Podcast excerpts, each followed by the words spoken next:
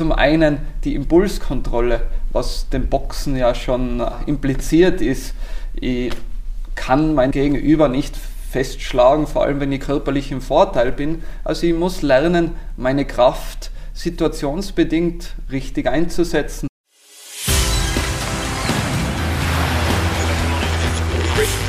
Gut zu wissen, der Erklärpodcast der Tiroler Tageszeitung.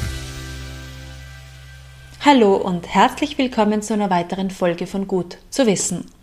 Ich bin Vanessa Grill und ich befasse mich heute mit ADHS bzw. Kindern mit ADHS und zwei Tirolern, die ein spezielles Boxprogramm entwickelt haben, das betroffenen Kindern helfen soll. ADHS Aufmerksamkeitsdefizit Hyperaktivitätsstörung. Etwa 5% aller Kinder und Jugendlichen sind betroffen. Dennoch ist die Akzeptanz für diese Störung in der Gesellschaft nicht groß. Häufig wird den Eltern die Schuld für die unangepassten Kinder gegeben. Die Betroffenen sind sehr impulsiv, tun sich mit den gesellschaftlichen Anforderungen im Alltag schwer. Sie ecken an. Das Bild, das ADHS zeichnet, ist breit. Manche können nicht still sitzen, manche träumen vor sich hin. Neben einer psychologischen Betreuung hilft Bewegung. Der klinische Psychologe Massimo Ligazzolo und der Boxtrainer Matthias Möller haben das Behandlungskonzept Boxen mit Köpfchen gegen ADHS entwickelt.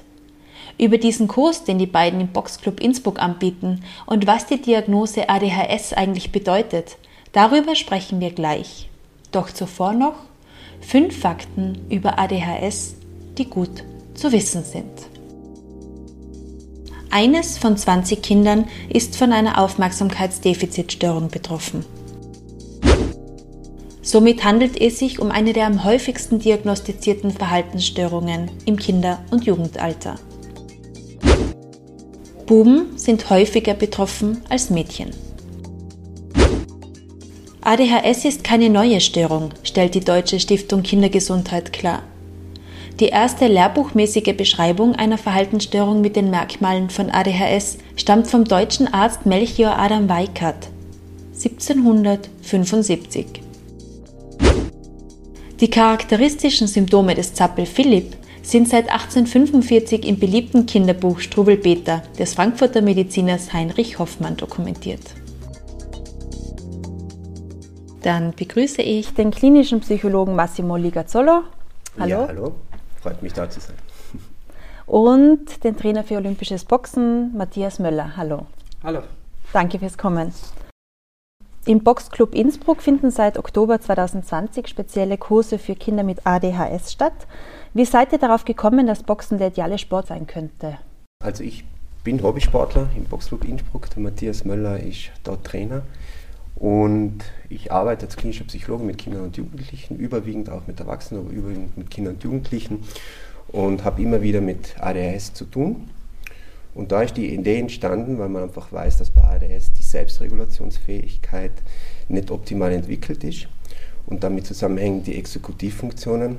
Da bin ich dann auf die Idee gekommen, okay, das könnte man eigentlich mit Boxen kombinieren, ein bisschen Literatur recherchiert, wie das ausschaut mit Sport und da haben sich einfach gute Ergebnisse auch ähm, gezeigt in diesen Studien, dass das gut kombinierbar ist. Und da habe ich dann den Matthias gefragt, ob er nicht Lust hätte, zusammen mit mir so ein Programm aufzubauen, weil er auch viel Erfahrung mit Kindern und Jugendlichen hat in seiner täglichen Arbeit. Habe ich mir gedacht, das ist die optimale Kombination. Und ja, Matthias war dann dabei. genau, also auch aus der Praxis neben den Studien hat sich in meiner Tätigkeit sowohl im Jugendzentrum als auch hier im Verein gezeigt, dass im Boxtraining sowohl äh, Kinder, die sehr hyperaktiv sein, aber auch Kinder, die Probleme mit der Aufmerksamkeit haben, sehr profitieren von diesem Boxtraining, weil die Aufgabenstellungen im Boxtraining so gestaltet sind, dass sie sich konzentrieren müssen oder eben auch unsichere Kinder ein bisschen aus sich herausgehen können. Und das hat sich dann gezeigt mit Massimo, wir haben uns getroffen hier im Verein, er als Sportler, ich als Trainer dass man das sehr gut verbinden könnte. Zum Boxsport und wie das Programm aufgebaut ist, dazu kommen wir noch. Zu Beginn möchte ich aber gerne mehr über ADHS erfahren. Worum handelt es sich denn dabei, Massimo? Darum, wie gesagt, ich habe schon ein bisschen davor angesprochen, eigentlich um die Selbstregulationsfähigkeit hauptsächlich. Aber es wird definiert laut den internationalen Klassifikationssystemen, da gibt Diagnoseklassifikationssystem, als eine Störung in der Aufmerksamkeit, in der Hyperaktivität und in der Impulskontrolle. Das sind so diese drei Kernsymptome. Und da zeigen sich dann verschiedene Erscheinungsbilder. Es kann eben sein, dass alle äh, diese Kernsymptome auftreten. Das wäre dann einfach diese ADHS-Störung, wie man so sagt. Kann aber auch sein, dass es noch zwei verschiedene Zusatzerscheinungsbilder gibt, mit einem Fokus mehr auf die Unaufmerksamkeit. Das wäre dieser unaufmerksame Typus. Oder dann gibt es auch noch den äh, Typus, dass mehr dieses hyperaktive Impulsproblem im Vordergrund steht. Wobei man jetzt sagen muss, diese drei verschiedenen Erscheinungsbilder, die in den Diagnosesystemen so definiert sind. Bei diesem unaufmerksamen Typus geht man auch schon ein bisschen in der Forschung davon aus, dass es vielleicht eine eigenständige Störung sein könnte. Das mhm. heißt ein sluggish kognitiv Tempo.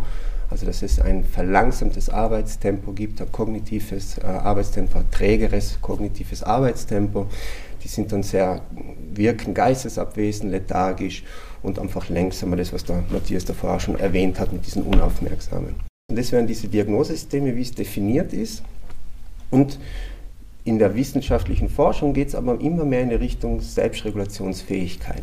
Dass man sagt, diese Selbstregulationsfähigkeit, das ist eigentlich das, was bei diesen Kindern schwierig ist. Also sich im Verhalten zu steuern, zu regulieren, im Denken, in der Aufmerksamkeit, aber auch in den Emotionen. Und diese vier Bereiche sind besonders wichtig. Weiß man, das was die Ursache ist für ADHS? Ursache, das ist immer noch ein bisschen ungeklärt. Es gibt einen starken genetischen Aspekt, bei dem man weiß, okay, bei Kindern, die ADS haben, ist die Chance, dass die Eltern auch ein ähnliches Problem oder einen ähnlichen Verarbeitungsstil, eigentlich sehr besonderer Verarbeitungsstil haben, liegt ungefähr bei 30 Prozent. Manche Studien sagen 50 Prozent, aber man circa so 30 Prozent, dass es Eltern auch betrifft. Also es gibt eine genetische Komponente. Man weiß aber auch schon jetzt, seit Jahrzehnten, muss man schon fast sagen, dass es ja epigenetische Faktoren gibt. Epigenetik heißt, das sind Umweltbedingungen, die dazu führen, dass überhaupt diese genetischen ähm, Komponenten zum Ausdruck kommen. Also da werden Gene aktiviert oder eben nicht aktiviert. Und das hat mit Umwelteinflüssen zu tun. Zum Beispiel psychosoziale, das können familiäre, starke familiäre Konflikte sein, Konflikte aber auch im Kindergarten.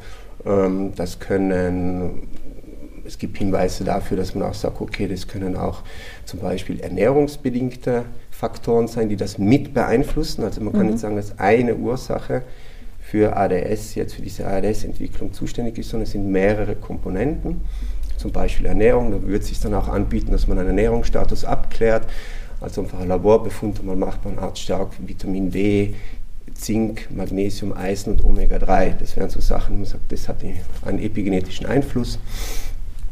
Psychosoziale Faktoren habe ich schon erwähnt. Ne? Das führt dann meistens zu Stress auch. Und bei ADS-Kindern weiß man, dass sie stressvulnerabler sind das heißt stressanfälliger.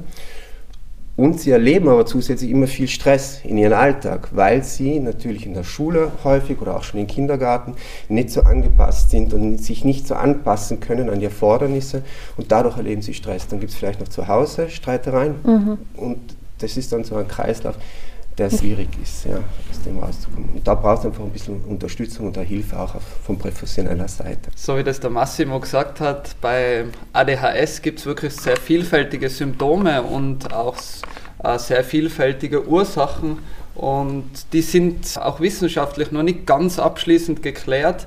Äh, deswegen hat er sehr hoher Stellenwert. Wie wird ADHS diagnostiziert und auch abgegrenzt gegenüber anderen Störungen? und vor allem auch, wie gestaltet sich das Problemfeld bei dem jeweiligen Kind oder Jugendlichen dann auch wirklich heraus. Dass da so ein breites Feld gibt, ist es auch schwierig zu therapieren und man weiß, dass nur Medikamente zu geben einfach zu wenig ist, sondern dass es da einfach einen ganzheitlicheren Ansatz braucht, auch in der Therapie. Wenn ihr sagt, dass es schwer ist zu diagnostizieren, wie äußert sich denn ADHS bei Kindern und Jugendlichen so im Alltag? Mhm. Ja, da gibt es ganz ein breites Bild eben. Wie gesagt, zum Beispiel, sie können keine Prioritäten setzen, sind schnell ablenkbar, ermüden schnell bei Aufgaben, die einfach kognitiv auch fordernd sind.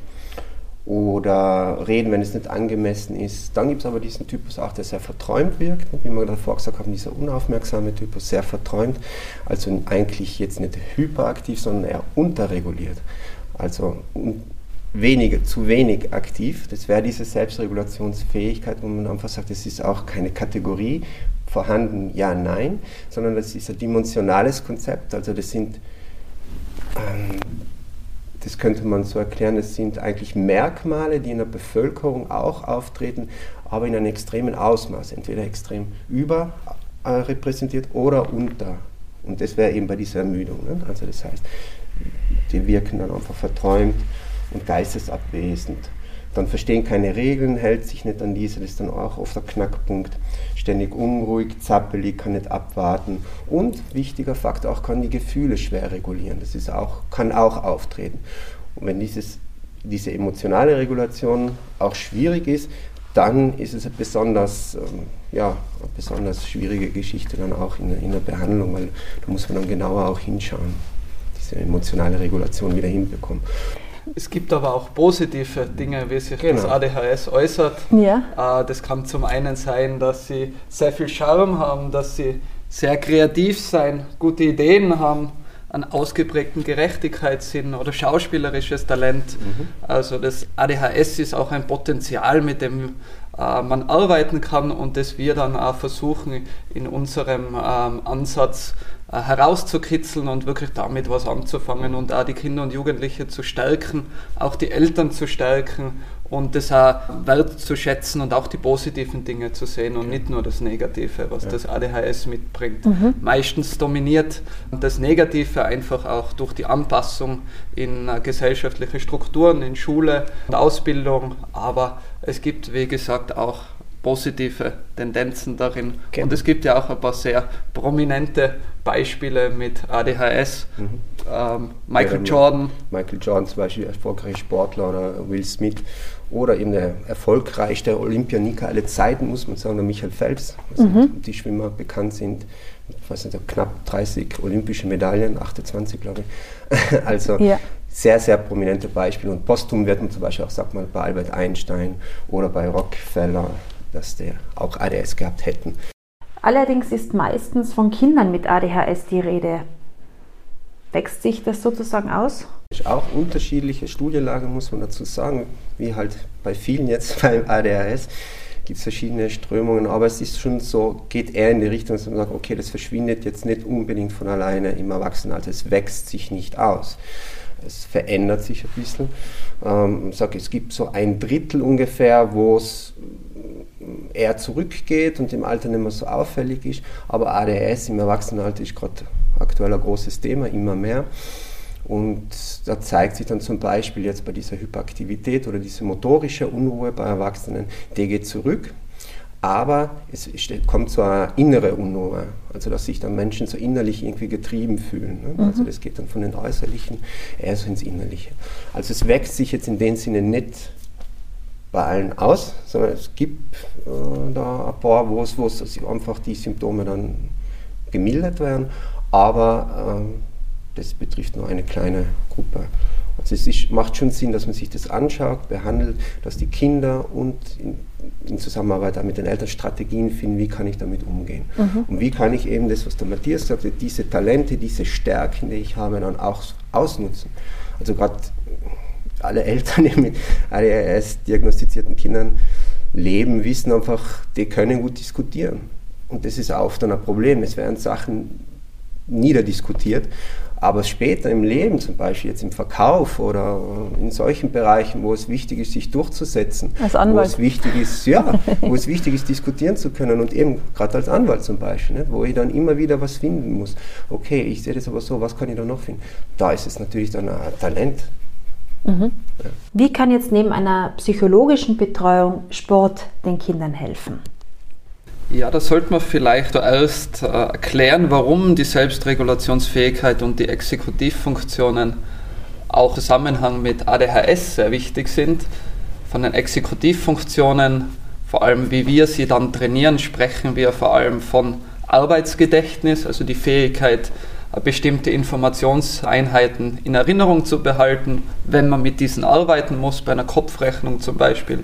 3 plus 3 ist gleich 6, um das auszurechnen, muss ich mir die Informationseinheiten 3, das Plus und das, den nächsten 3 in Erinnerung behalten, um dann auf die Lösung zu kommen. Ein weiterer Punkt ist auch die Impulskontrolle. Das heißt, sein Verhalten auch zu bremsen und situationsbedingt einzusetzen.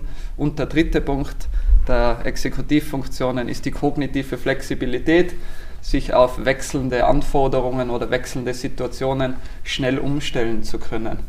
Diese Funktionen bewirken alle über die Selbstregulationsfähigkeit darauf, wie das Kind sein Verhalten, seine Emotionen kontrollieren kann und in der jeweiligen Situation einzusetzen. Also das zeigt sich in sehr vielen Studien, dass exekutive Funktionen, die ich davor aufgezählt habe, idealerweise in Verbindung mit Sport und Bewegung trainiert werden können. Aus den Gründen, weil einfach Sport einen sehr großen Einfluss auch auf die Gehirntätigkeit hat. Planende, vorausschauendes Handeln ist da sehr wichtig. Sport ist meistens relativ schnell. Es braucht da eine gute Konzentration und das aber alles in einem Rahmen, wo das Kind eigentlich oder der Jugendliche, die Jugendliche äh, Spaß empfindet. Also es nicht so ist wie in der Schule zu sitzen und ich muss dem Lehrer zuhören, sondern die Tätigkeit an sich macht den Kindern Spaß und das ist eine ideale Voraussetzung, um Fortschritte zu machen. Und warum ist gerade der Boxsport für Kinder mit ADHS als unterstützende Therapie so geeignet? Unsere Besonderheit ist, dass in den meisten von diesen Studien, die sich angeschaut haben, wie man mit Sport und Bewegung die exekutiven Funktionen fördern kann, wurden hauptsächlich Sportarten wie Schwimmen, hin und wieder Klettern, auch Laufen genommen. Das heißt, wo man sich erwartet, dass die exekutiven Funktionen nebenbei mit gefördert werden. Das Besondere, wie gesagt, bei uns ist, dass wir im Boxtraining die Möglichkeit haben, äh, speziell auf die exekutiven Funktionen auch während des Trainings Bezug zu nehmen und diese schon direkt zu fördern. Also es ist mit einem Boxtraining möglich, das normal viel stärker zu fördern, diese Exekutivfunktionen, als nur mit, ich lasse jetzt die Kinder schwimmen oder jetzt klettern wir darauf, weil das Boxtraining eben vielfältige Situationen bietet und auch immer in Kontakt mit einem Partner ist, auf das sie dann später noch ein bisschen mehr eingehen werde im Detail. Na bitte, mach gleich weiter. Du kannst gerne gleich ausführen, wie so ein Boxtraining bei euch aussieht. Dem Boxtraining wollen wir die drei Kernpunkte der exekutiven Funktionen äh, trainieren. Zum einen das Arbeitsgedächtnis, dass das Kind die Informationen besser verarbeitet, dass es die Regeln einfach auch im Kopf behält, während man miteinander trainiert. Zum einen die Impulskontrolle, was dem Boxen ja schon impliziert ist. Ich kann mein Gegenüber nicht festschlagen, vor allem wenn ich körperlich im Vorteil bin. Also ich muss lernen, meine Kraft situationsbedingt richtig einzusetzen. Habe ich ein bisschen einen schwächeren Partner, muss ich mir ein bisschen zurückhalten oder am Sandsack kann ich ein bisschen mehr Gas geben. Also ich kann mich sehr gut kontrollieren in meinem Verhalten und die kognitive Flexibilität. Jeder, der einmal das Boxen ausprobiert hat, beim passenden Trainer, merkt eigentlich, das Schwierige ist nicht zu schlagen, da hat jeder Konzept im Kopf. Das, was ich immer sage zu meinen Leuten, wenn sie bei mir trainieren gehen, nach dem ersten Training, wenn du links und rechts noch voneinander trennen kannst, dann hast du das schon gut gemacht. Und da sieht man, die koordinativen Herausforderungen im Boxtraining sind sehr hoch, können natürlich angepasst werden aufs individuelle Niveau, aber so Schlagfolgen, äh, Schrittfolgen erinnert sehr häufig mehr an Stanzen als an den Zweikampf, wie man Boxen vermeintlich aus dem Fernsehen kennt. Hm. Ich bin ja als, als klinischer Psychologe beim Training auch anwesend und mache auch kleine Einheiten. Ich arbeite mit mentalem Training, mit Kinderhypnose, aber wir arbeiten einfach auch mit Metaphern, die dann im Alltag des Kindes Relevanz haben. Zum Beispiel, um gerade ein Beispiel zu nennen, eine Übung, dass man am Boxer lernt, die Kraft dosiert einzusetzen. Also wir haben dann die Metapher von einem Drehzahlmesser, der geht von 1 bis 6 und die Kinder kriegen dann die Anweisung, jetzt schlagst du mal sechs Vollgas und dann merken sie, okay, wie geht mein Herzschlag, wie geht mein Puls, wie geht die Atmung, da muss ich mich richtig anstrengen, dann schlage ich auf eins oder auf zwei. Also diese verschiedenen Intensitäten kennenzulernen und danach im Nachgespräch zu schauen, okay, wie ist denn das eigentlich, wenn du die Hausübung machst? Wo bist du da? Bist du da auf 1, bist du da auf 5, bist du da auf 4? Was macht denn das Sinn? Und so lernen die Kinder das einzuschätzen, okay, wenn ich jetzt auf 6 bin, wenn ich die Hausübung mache, das funktioniert halt nicht. Wenn mein Puls rast, wenn meine Atmung rast, wenn ich einfach so aufgewühlt bin, weil mir die Hausübung so nervt, sondern muss ich lernen, okay, wie kann ich das regulieren? Zum Beispiel durch die Atmung, wie kann ich wieder runterkommen? Und das sind so Metaphern, die dann vom Boxsport direkt auch in den Alltag einfließen und da gibt es zig Beispiele, die wir jetzt nennen könnten. Aber schaut es euch einfach an, kommt zum Training vorbei. das heißt, die Kinder nehmen auch was für den Alltag mit. Genau, das ist das Besondere am Boxen, dass sich wirklich im Training Situationen kreieren lassen, die Alltagsnahes dann thematisieren lassen, was eine hohe Relevanz für den Alltag direkt haben durch das, dass ich mich regulieren muss in meinem Tempo, wie viel Intensität gehe, oder einfach auch, dass ich in Interaktion mit einem Partner bin, mich mit meinem Partner einfach intensiv auseinandersetzen muss. Vielleicht gilt es nur zu sagen, äh, Boxen, diese Sportart wird ja sehr kontrovers betrachtet, auch zu Recht teilweise. Mir ist es da ein sehr hohes Anliegen, da einfach ganz stark zu differenzieren. Primär äh, meinen die Leute, wenn sie Boxen hören, doch diese Kämpfe im Fernsehen, was man sieht. Bei uns läuft es aber alles ganz anders ab. Also die Basis von unserem Boxen geht zurück auf Frankreich der 70er Jahre. Da gibt es dieses Box Edukativ, was dort entwickelt worden ist, wo einfach pädagogische Elemente im Vordergrund stehen. Also es hat meine französische Ausbildung in der Schule dann doch was gebracht, weil dieses Buch und diese Literatur gibt es nur auf Französisch. Die Schweizer haben das dann übernommen, haben dort ein, auch ein Wettkampfsystem, Leichtkontaktboxen, implementiert, wo es nicht um Gewichtsklassen geht, sondern um die Größe der Sportler und wo es einfach auch gelernt wird, das leichte Schlagen. Und das ist so unser Konzept, mit dem wir hier arbeiten. Da gibt es auch spezielle Begriffe. Bei uns im Training gibt es keine Gegner, sondern immer nur Partner. Wir boxen nicht gegeneinander, sondern wir boxen miteinander das erkennen die Kinder dann sehr schnell im tatsächlichen Training, weil man einfach merkt, wenn jemand sehr stark ist und sich jetzt meint, ich muss mir jetzt beweisen und ich bin stärker wie mein Gegenüber, dann haben beide nicht wirklich was davon. Dann haben beide keinen Spaß, weil dem Starken bringt es nichts, wenn er dem schlagt und der eine weint und er hat dann keinen Partner mehr und dem Schwachen bringt es natürlich auch nichts, wenn er hier Schmerzen verspürt und deswegen reguliert sich das wunderbar von selber also hier merkt man, dass die Interaktionen zwischen unterschiedlichen Persönlichkeiten im Boxtraining wunderbar funktioniert. Es braucht aber auf jeden Fall eine professionelle Anleitung. Man meint oft, Kampfsport an sich ist Gewaltprävention. Das ist es nicht. Also es kommt immer auf den Trainer und auf das Training drauf an. Und wir schauen da schon sehr darauf, dass die Sicherheit gegeben ist und in diesem Kontext haben wir noch keine Probleme gehabt. Auch einmal, wenn jemand einmal ein zu harter Schlag auskommt, dann ist es eigentlich auch eine Metapher, was im Leben, im schulischen Kontext oft vorkommt. Man wird ungerecht behandelt. Wie reagiere ich jetzt drauf?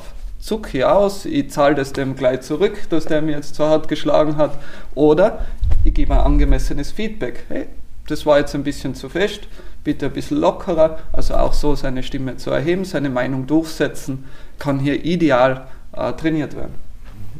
Vor eineinhalb Jahren hat der begonnen, das Boxtraining für Kinder mit ADHS anzubieten. Corona-bedingt gab es eine Unterbrechung beim ersten Kurs. Was ist denn euer Resümee? Wie haben die Kinder das angenommen? Ja, die Gruppendynamik war Wahnsinn. Das hätte man nie so vorgestellt. Weil wie eingangs schon erwähnt, es gibt ja da äh, komplett unterschiedliche Ausprägungen. Der eine ist verträumt und eigentlich ganz ruhig, der andere springt überall herum und wie sich das selber regelt, vor allem in den Partnerübungen, wenn die zusammen sind.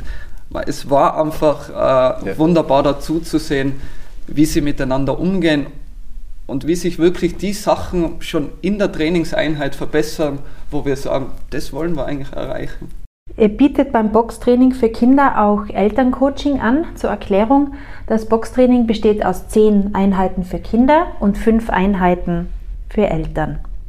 Was macht ihr da? Weil sich das auch halt immer wieder zeigt, man kann nicht die Kinder sozusagen zur Reparatur abgeben. Okay, da haben sie das Kind, kümmern sie sich drum, sondern es geht um das Gemeinsame.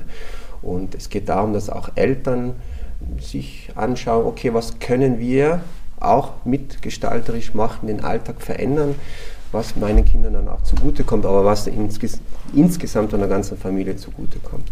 Und die Eltern sind einfach die Bezugspersonen für die Kinder, 24 Stunden am Tag, sieben Tage in der Woche. Und wenn da die Eltern mit im Boot sind und die Eltern offen sind, auch vielleicht was zu ändern im Verhalten, dann kann das eine ganz, eine ganz tolle Geschichte werden, weil das, diese Förderung geht dann sozusagen weiter. Dadurch, dass die Eltern lernen, wie kann ich ein bisschen anders umgehen, wieso ist mein Kind manchmal so, was kann ich dann machen. Das sind sehr ja, hilfreiche Tipps auch gewesen, die die Eltern gut annehmen können. Was ich immer erlebt habe bei den Einheiten, dass sich die Eltern untereinander austauschen, dass sie einfach hören, ah, es gibt auch andere Leute, die haben genau die oder ähnliche Probleme wie wir. Und wir können uns da austauschen, wir sind nicht alleine, dass sie, wir haben, ich habe das erlebt in den Einheiten, dass es auch den Eltern oft, dass sie sehr schwierig sein, wie gesagt, sie werden oft mit dieser Diagnose alleingelassen oder werden nicht verstanden. Die Lehrpersonen geben den Eltern die Schuld, warum das Kind nicht aufpasst und nicht brav in der Schule ist die Eltern sind aber auch überfordert, sind auch arbeitstätig und haben ein Kind mit erhöhtem ähm, Bedarf an individueller Förderung. Und hier können sie sich austauschen und einfach auch erzählen, was war so in den letzten zwei Wochen oder in der letzten Woche so die großen Probleme und auch andere Prax äh, praktische Tipps von den Eltern kommen, weil die sind ja auch die Experten für, für ihre Kinder wir sind in unseren jeweiligen Bereichen, aber auch hier die Gruppendynamik äh, in, dem, in den Elterncoachings war sehr profitabel und ist uns auch rückgemeldet worden von den Eltern, dass das sehr wertvoll für sie war, einfach auch mit, mit Gleichgesinnten da zusammenzusitzen und über ihre Probleme offen reden zu können und auch auf Verständnis einmal endlich für manche zu stoßen und nicht nur auf komische Blicke, so quasi, das ist ja deine Schuld, dass dein Kind so ist. Mhm, genau. Dann bedanke ich mich fürs informative Gespräch. Es ist schön zu sehen, mit welcher Begeisterung ihr dieses Boxtraining macht und mit welcher Begeisterung ihr für die Kinder da seid. Ich wünsche euch ganz viel Erfolg.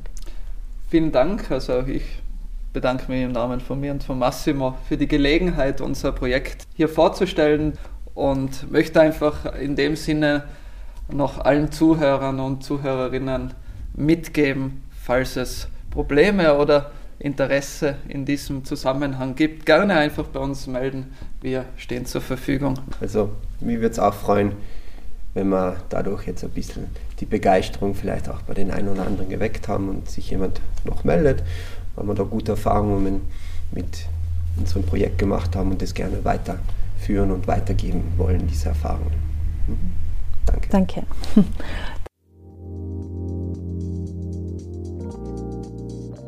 Das nächste Boxtraining für Kinder mit ADHS im Alter zwischen 8 und 12 Jahren startet voraussichtlich im März im Boxclub Innsbruck. Für mehr Informationen und die Anmeldung wendet euch an Massimo Ligazzolo unter der Telefonnummer 0650 58 14 420 oder per E-Mail an info at kompetenz-entfaltung.at. Wenn euch unser Gut zu wissen Podcast gefällt, dann teilt ihn, liked ihn und bewertet ihn in eurer App. Ich verabschiede mich und freue mich aufs nächste Mal. Das war Gut zu wissen, der Erklärpodcast der Tiroler Tageszeitung.